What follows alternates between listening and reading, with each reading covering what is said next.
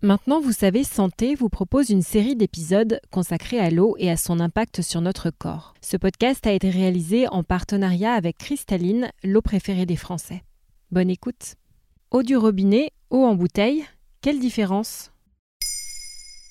Merci d'avoir posé la question. Eau de source, eau minérale, eau du robinet, eau filtrée ou eau pétillante, à chacune ses avantages pour s'hydrater et permettre au corps et au cerveau de bien fonctionner. Le problème, c'est que l'on ne s'y retrouve plus, nous, les consommateurs. Alors nous avons décidé de vous aider à démêler le vrai du faux. Reprenons.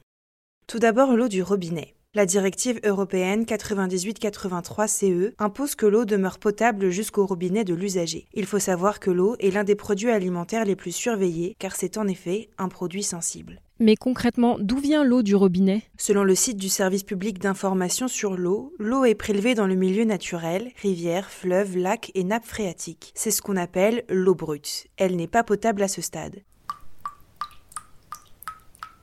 Elle va donc être traitée dans une usine de potabilisation pour être clarifiée, puis désinfectée par des traitements chimiques afin d'éliminer les germes pathogènes, bactéries ou virus. L'ajout de chlore en fin de traitement a pour objectif de maintenir la potabilité de l'eau jusqu'au robinet. L'eau du robinet est donc une eau industrielle rendue potable par traitement dont la composition peut varier selon l'origine et les régions. Les Français ne sont pas égaux pour ce qui concerne leur eau du robinet. Certaines peuvent avoir par exemple des taux de nitrate plus importants que d'autres. Il est donc utile de se renseigner auprès de sa mairie, notamment si vous avez des nourrissons à la maison.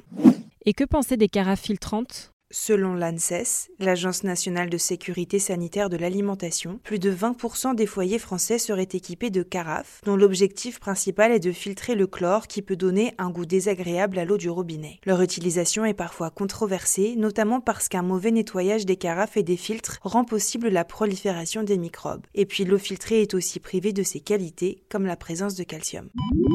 Et les eaux en bouteille Quelle est la différence entre une eau de source et une eau minérale? Les eaux minérales ou de source sont toutes les deux des eaux d'origine naturelle, souterraine, avec une origine parfaitement connue, clairement indiquée sur l'étiquette. Elles doivent être microbiologiquement saines et protégées de toute pollution. Elles ne subissent aucun traitement de désinfection et sont garanties sans conservateur, sans ajout de chlore, conformément à la réglementation. Et nous avons la chance en France d'en avoir de nombreuses. Toutes les eaux embouteillées relèvent d'une réglementation très encadrée au niveau français et européen.